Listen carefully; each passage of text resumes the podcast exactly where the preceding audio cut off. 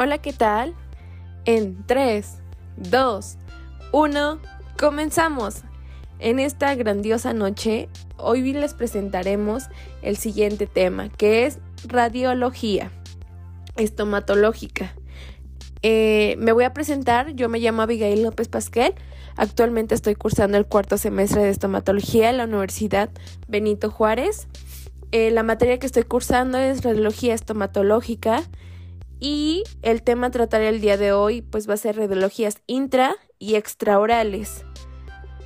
Eh, vamos a recordar eh, qué tipos de radiografías dentales existen. Y bueno, igual que todos los médicos, los dentistas utilizan las técnicas radiológicas para estudiar con más detalle los casos que atienden a sus gabinetes. Las radiografías dentales son muy similares a las técnicas de imagen, para el diagnóstico que se utilizan entre otras ramas del cuidado de salud, con las obvias particularidades que impone la zona de la que se ocupan. Las radiografías dentales utilizan una exposición completamente segura de radiación, pero aún así no son recomendables para mujeres embarazadas, ya que existen un riesgo mínimo, pero tener en cuenta de que produzcan complicaciones en el feto o bien que nazca antes de tiempo el bebé, ¿no? Eh, tipos de radiografías veremos eh, a continuación. Existen varios tipos de radiografías dentales que dan información diferente a cada paciente.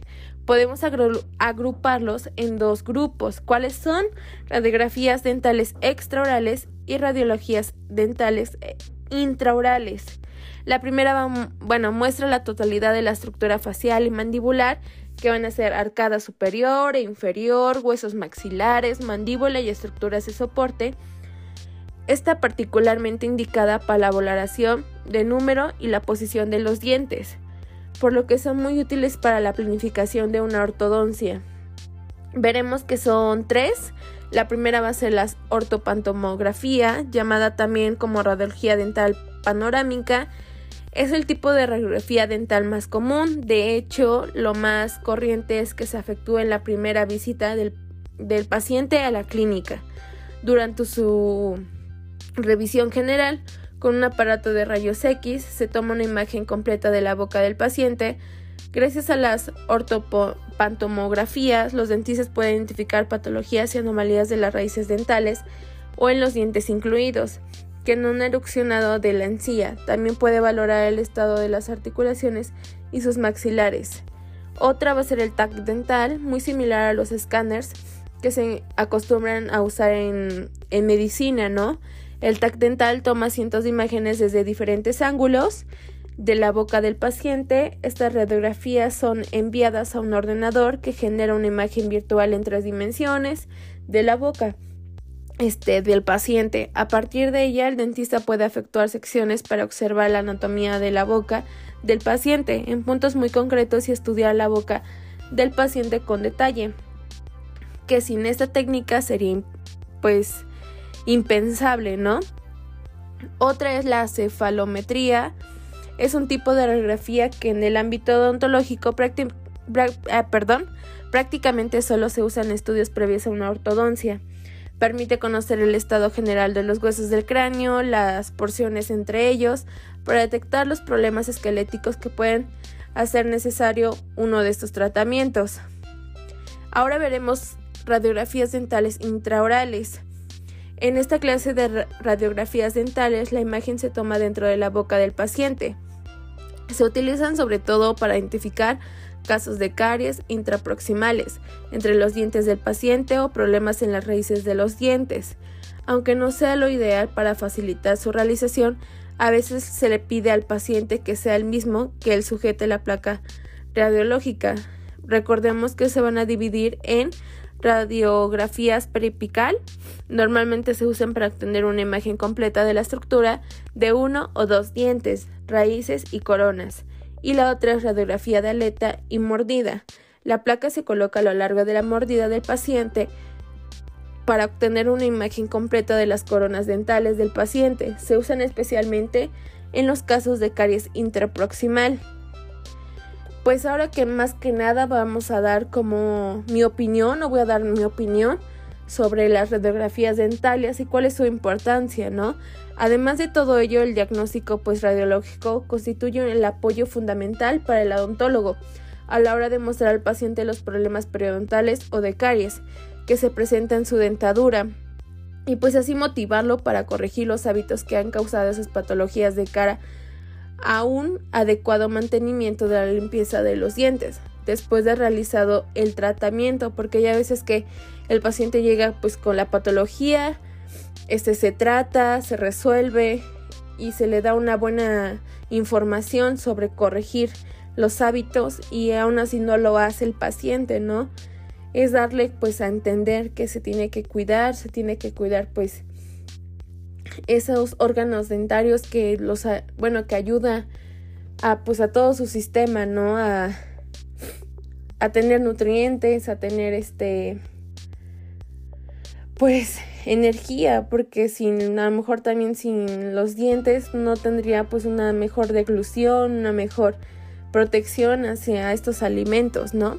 En lo que respecta a la tecnología que se utiliza en el diagnóstico radiológico, hay que señalar que está pues ha evolucionado y sigue evolucionando considerablemente en los últimos años. Por ejemplo, se dispone de un sistema que permite obtener improntas dentales para el diseño y fabricación de, prótesis dentales, incluso realizar una corona cerámica o una incrustación en unos minutos, sin necesidad de poner ningún tipo de pasta en la boca del paciente. Eh, pues así también mismo se va a disponer de pequeños equipos radiológicos completamente eh, informatizados que además de una mayor nitidez de imagen reduce al mínimo la exposición a la radiación del paciente. También se dispone de aparatos que obtienen imágenes tridimensionales de gran precisión que además de cumplir con la función de diagnóstico radiológico, eh, también nos va a permitir la realización de simulaciones de tratamiento y que son de gran utilidad a la hora de planificar la realización de implantes u otras cirugías maxilofaciales complejas. Yo creo que esto es muy importante porque cada vez ah, se descubren más patologías, más invenciones, eh, más tratamientos, ¿no? Que siempre, pues, aún así llegan los pacientes y nos dicen, es que tengo miedo que me, este, me quites mi diente, ¿no? Y hoy en día como estomatólogos tenemos esa, ese objetivo de no hacer eso, ¿no? De tener tratamientos, de tener alternativas para el paciente, para así tener pues la recuperación de todos los órganos dentarios tener un diseño, tener pues una mejoría ante el paciente, ante su pues su rutina, ¿no? Que nos diga pues al momento en que tú me apoyaste en mi este tratamiento me siento mejor, me siento sin dolor, me siento con más energía, porque es lo que pasa, ¿no? Este, me siento más confiado en ir con un dentista, en dejarle pues eh,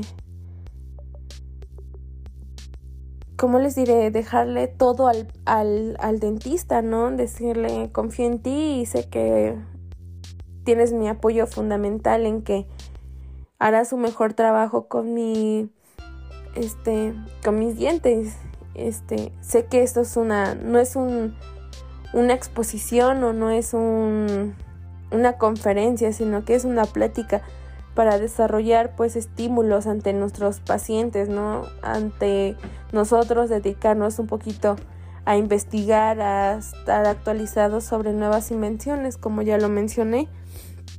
Espero que les haya gustado esta pequeña plática y espero que me sigan invitando más este frecuente, ¿no? Para estar platicando de esas nuevas invenciones, nuevos apoyos. Este, de antemano muchas gracias y buenas noches.